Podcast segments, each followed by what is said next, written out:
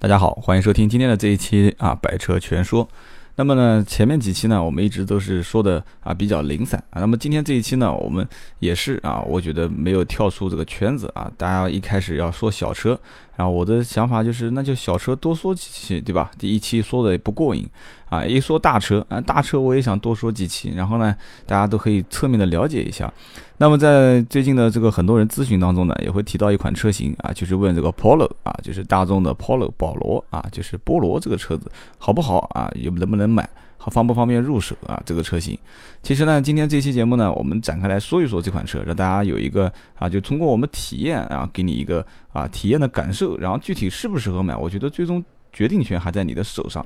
那么节目一开始依然还是做个小广告啊，欢迎大家加我的微信啊，A B C D 的 D D 五四五八五九。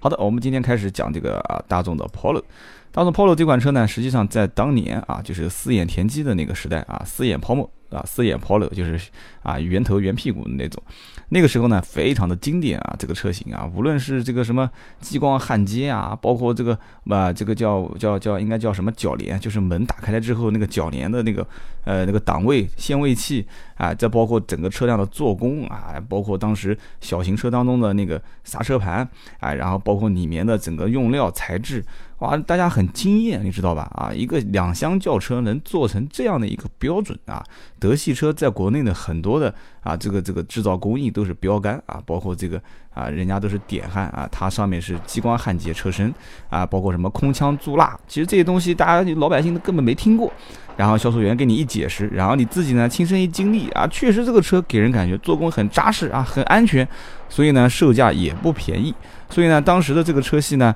走的就是这个路线啊，就是价格也很高，但是品质也很高，对吧？我们不做低端，你如果觉得啊，你是我的菜啊，就是或者说我是你的菜，那么我就啊，就是你的这个菜啊。不好意思，这个外面今天是星期天，有人结婚啊，一直陆续不断的在放鞭炮啊。我的时间有限，那我们继续往下录啊，大家也是稍微见谅一点。所以当时呢，这个。整个 Polo 的车系啊，起步就不便宜啊，起步价就是九万九啊，九万九千九，然后一直能飙升到十三万多啊，一直能飙升到十三万多，所以你可想而知，当时零四年啊，你想看零四年什么概念？零四年的十万块钱和十三万块钱和当今年的这个十三万块钱的概念是完全不一样的，所以在当时的这个所有的两厢车系当中，他敢于定这个价格啊，敢于拿出所有啊比较。啊，这个应该讲做叫做大众的看看家本领来造这款车，也确实让很多人留下了深刻的印象。然后陆陆续续呢，大众的这个 Polo 系列呢就一直在改啊，零四款、零五款、零六款、零七款、零八款、零九款，然后一直改到现在的目前现行这一款。然后很多人也在骂说，大众的车子一直在减，Polo 这个车子呢也是。呃，其实整体来讲的话，减的还不算太多，但是也在减配啊。然后呢，减减减减到最后，到现在这一代之后呢，呃，怎么说呢？整体的销量好不好？我说实话，这个呢，我 应该还是算比较了解的。跟大家做上海呃上海大众的朋友，经常会在一起聊天。Polo 这个车系呢，应该讲说是头重脚轻的一款车型。来买 Polo 这个车的人啊，绝大多数都是盯到 Polo 的最减配的那一款买啊，就是最便宜的那款1.4的手动挡。啊，八万多块钱，八万多块钱，这个网络上有很多价格，大家不要去看啊。网络上价格说这个车能让两万多块钱，能让到六万多，啊，没有这么夸张，没有这么夸张。你想想看，这个车子买 Polo 这么多的客户都盯到这款车去买，它有可能会让让两万多块钱吗？除非这个厂家绝对的暴利啊。现在卖车没有那么暴利，所以说这个车子正常的优惠幅度，目前来看的话，在一些区域里面优惠都大概在六千到八千上下啊。当然呢，也有地方说能让到一万、一万二、一万三，其实这个呢也是各个区域的优惠幅度不同，但是绝对不可能是两万多啊。但这款车子呢，如果就目前来看，这个报价，如果在打完折之后的价格，应该说相对来讲还是啊比较厚道，比较值得购买的。但是话又讲回来，如果说按照这种价格啊，大家不讲究大众的品牌，或者不讲究德系车啊，或者日韩系车的话，同样的这个价格，我觉得你选购啊排量更大一些啊，啊，你手动挡变成自动挡啊，其实都是完全有可能的。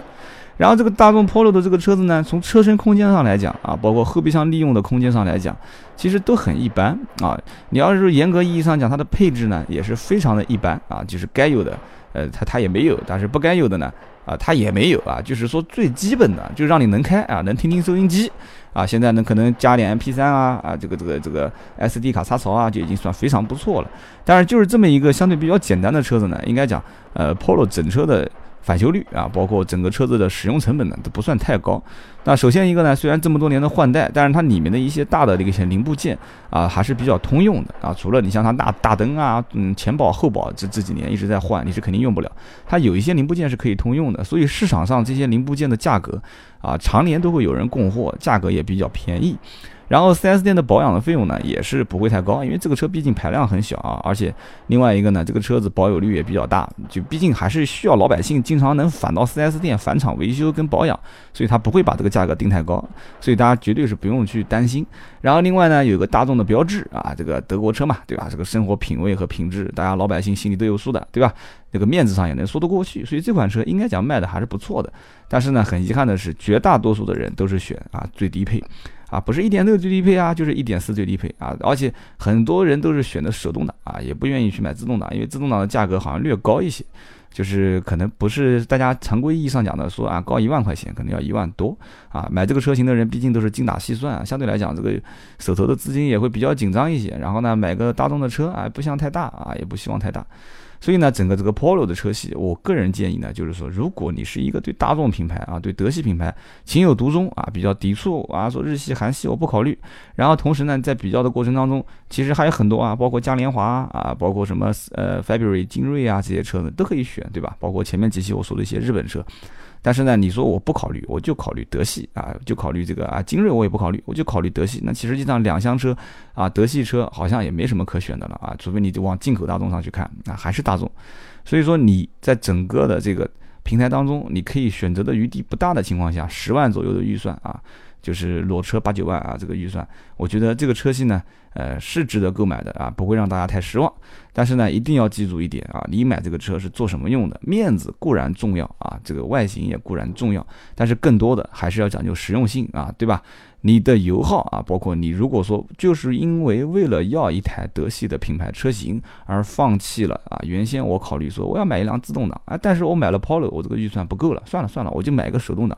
你如果是这样子的话，我估计你用不了多久啊，你时间长了你会后悔啊，因为毕竟车是拿来用的啊，不是拿来看的。所以这个车子呢，你说好还是不好？我觉得大家各自去体验啊，至少对于空间啊，对于油耗。啊，对于车子的性价比各方面啊，要求比较大、比较重的这个比重的人群啊，我觉得你可以再啊放开你的眼光啊，去多看一看。但是如果是对这个品牌啊、对这个国别啊，这个有特别需要的啊，我觉得你也不用再看其他的车子了，你也没得选啊，你也没得选，你就干脆选这一款啊，大众的小 Polo。然后还有人物说了这个安全系数的问题，其实我跟大家这样的讲啊，对于小型车而言啊，车头比较短啊，车尾比较短，安全性再高的车辆。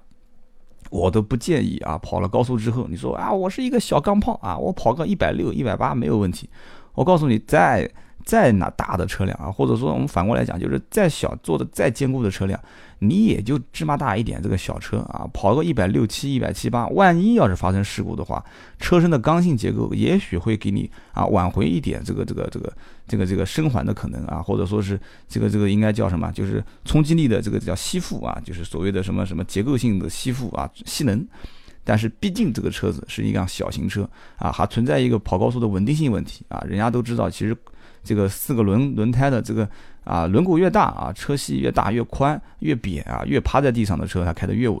那像这种小型车，又要考虑到头部空间啊，又要考虑到腿部空间啊，所以这个车系在跑高速的时候稳还是不稳？过弯的时候啊，只能说是灵活啊，但具体稳还是操控各方面还是不稳。这个呢，我觉得不用我说，大家心里都有数的。小型车作为一个代步工具啊，包括作为一个跑高速的工具来讲的话，一定要注意这一点啊。你自己开的是个小 Polo 啊，你开的不是迈巴赫啊，所以一定要记住。所以这个车子呢，我觉得你。预算十来万啊，对品牌、对国别有要求可以入手啊，但是你对这些都没得要求的话啊，你注重性价比、注重油耗啊、注重空间啊，我觉得你还是可以再比较比较。好的，那我们今天这一期呢，说了一下这个大众的 Polo 啊，我我觉得应该也解释了不少啊，最近咨询我 Polo 的这个客户的疑问。那么啊，不是客户啊，老是说是客户啊，听众的疑问。那么呢，就是说今天这期节目我们就到这边，那我们下期接着聊啊，我们下期还是聊一聊这个小型车啊，我们聊了一款日系的啊，聊了一款德系的，那我们下期挑一期啊，下一期挑一款这个韩系品牌啊，给大家来说一说啊，聊一聊这个韩国车到底做的怎么样。